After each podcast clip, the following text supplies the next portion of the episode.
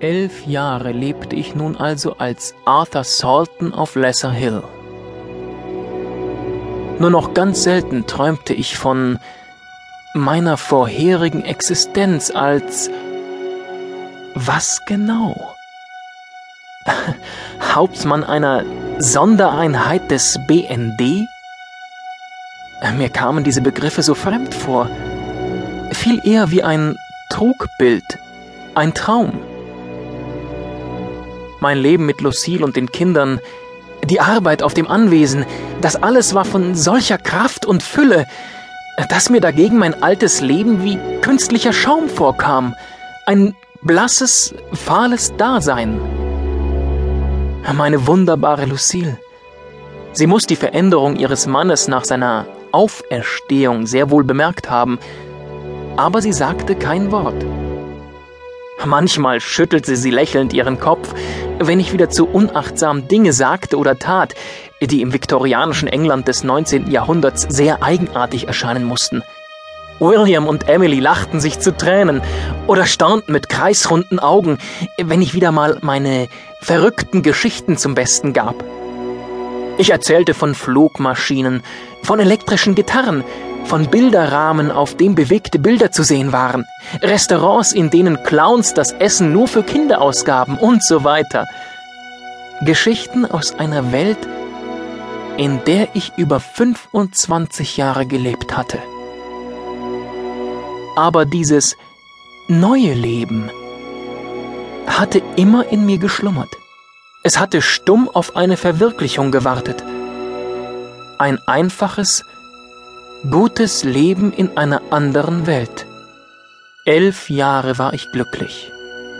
Meine Frau, meine beiden, meine drei Kinder, nichts hat mich jemals so sehr und so tief zufrieden gemacht. Ein tiefer Atemzug reinsten Glücks. Dann am 18. April 1849 wurde alles anders. Ja, herein. Robert. Guten Abend, Arthur. Entschuldige, wenn ich so spät noch störe. Komm doch rein. Setz dich zu mir ans Feuer. Ich sitze gerade über den Büchern. Mir schwirrt schon der Kopf vor lauter Zahlen. naja, seit deiner, ich meine, seit einiger Zeit. Äh, seit meiner Auferstehung wolltest du sagen. Seitdem hast du den Hof zu wahrer Pracht herangewirtschaftet. Lesser Hill ist in den letzten Jahren das ansehnlichste Gut in Derbyshire geworden. Also. Du übertreibst und schmeichelst, Robert. Das kann nur eines bedeuten. Du willst etwas. Was willst du? Du weißt, also, dass die das Verschwinden der Jungen und Mädchen zugenommen hat. Ja. Ja, ich hörte, dass die Kleine vom alten Sadley. Die beiden Elrod-Geschwister letzten Monat, der junge Stevenson und die kleine Miss Louise. Furchtbar. Das Moor ist wahrhaftig tückisch. Wir sollten Beleuchtungen anbringen. Ich habe mit den anderen gesprochen. Turner, Preston, Redford. Aha.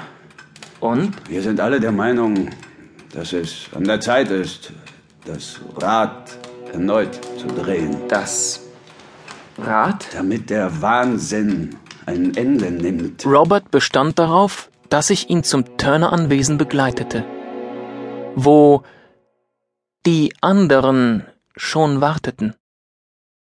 Ich spürte ein dumpfes Pochen in den Schläfen, als wir uns durch das nächtliche Derbyshire auf den Weg machten. Ich wagte Robert nicht weiter zu befragen, teils aus Angst, dass meine völlige Unkenntnis auffliegen könne, teils weil ich etwas ahnte.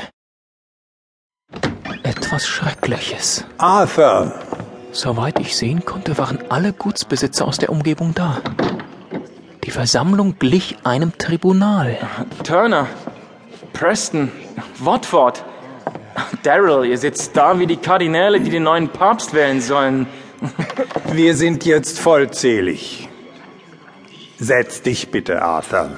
Ich glaube, bei dem Versuch, entspannt zu wirken, verzog sich mein Gesicht zu einer Fratze. Seit Jahrhunderten treffen sich die Ältesten des Dorfes, wenn die Übergriffe zu groß werden. Übergriffe?